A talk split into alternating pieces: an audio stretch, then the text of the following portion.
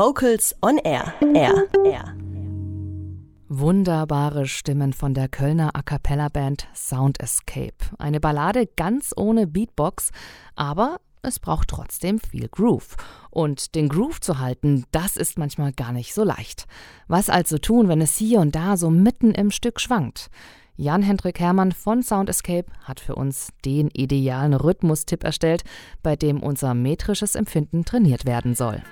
Hallo, ich bin Jan-Hendrik Hermann, Leiter des Jazzchors der Uni Bonn und Sänger bei der A Cappella Band Sound Escape. Wenn es um Timing und rhythmische Sicherheit bzw. rhythmische Präzision geht, gibt es viele Möglichkeiten und Gründe für Problemstellen, die innerhalb eines Stückes auftauchen können. Einer der häufigsten Gründe dafür, dass ein Chor schneller wird oder schleppt oder Rhythmen ungenau und fehlerhaft singt oder auch dass Rhythmen schwer für uns zu verstehen sind, ist ein instabiles metrisches Empfinden. Darum soll es in diesem Tipp gehen und ich möchte euch Übungen mit auf den Weg geben, mit der ihr das metrische Empfinden stabilisieren und trainieren könnt. Dazu muss ich kurz etwas erklären. Das sogenannte Metrum ist eine Leistung unseres Gehirns, das die wahrgenommene Musik nach rhythmisch wiederkehrenden Schwerpunkten untersucht, zum Beispiel nach einem Beat oder Puls. Und dieses wiederkehrende Schema wird als eine Art Maßband verwendet, um die vielen verschiedenen rhythmischen Ereignisse in der Musik in Relation zueinander zu bringen und verstehen zu können.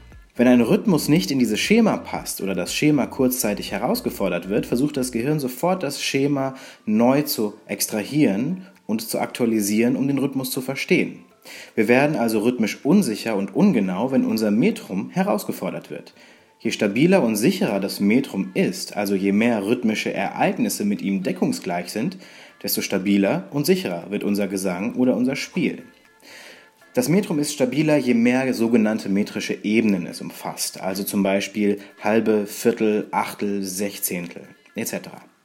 Die Ebenen, die die Viertel in kleinere Ebenen unterteilen, zum Beispiel in die Achtel oder Sechzehntel, heißen Subdivisions. Je mehr Ebenen wir gleichzeitig empfinden können, desto stabiler ist unser Metrum und das wird metrische Tiefe genannt. Um diese metrische Tiefe zu trainieren, kommen hier ein paar Übungen. Ihr könnt die Übungen einfach laut zählen und wenn es gut läuft, dazu die Viertel gehen und die Akzente klatschen. Wenn ihr geht und klatscht, achtet bitte darauf, dass euer Zählen immer genau synchron damit ist und nicht ein Klatscher oder der Fuß kurz vor oder nach dem Zähler kommt. Ich verwende für die erste Übung die Silben ta, ka, di, mi. Das sind Silben aus der indischen Rhythmussprache Solkatu.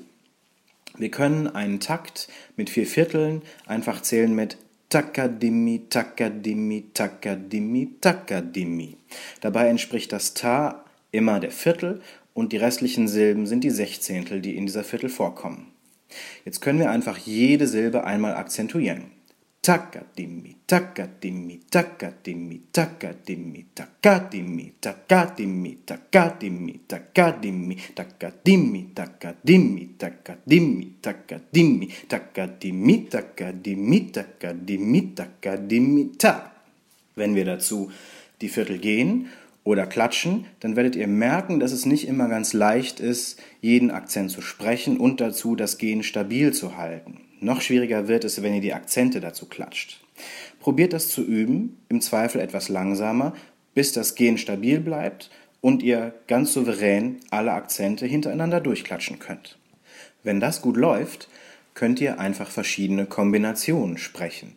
Auch hier erstmal laut zählen und wenn das gut läuft, geht dazu und probiert die akzentuierten Silben mitzuklatschen. Beispielsweise Takadimi, takadimi, takadimi, takadimi, takadimi, takadimi, takadimi, takadimi, takadimi, takadimi, takadimi, takadimi, takadimi, takadimi, takadimi, takadimi. Diese zwei Übungen sind auch ein super Warm-up für die Chorprobe. Da würde ich allerdings das Zählen ändern von den Silben Takademi auf die Zählweise 1e und D, 2e und D, 3e und D, 4e und D. Im Sprachfluss Einse unte, Zweie unte, Dreie unte, Viere unte. Das hat den Vorteil, dass man jede einzelne Sechzehntelnote im Takt benennen kann. Zum Beispiel mit 1, 1e, 1 und, 1d und so weiter und so fort. Beim nächsten Mal gibt es noch weitere Übungen und Tipps, wie ihr das metrische Empfinden trainieren und stabilisieren könnt. Vielen Dank fürs Zuhören und bis dann.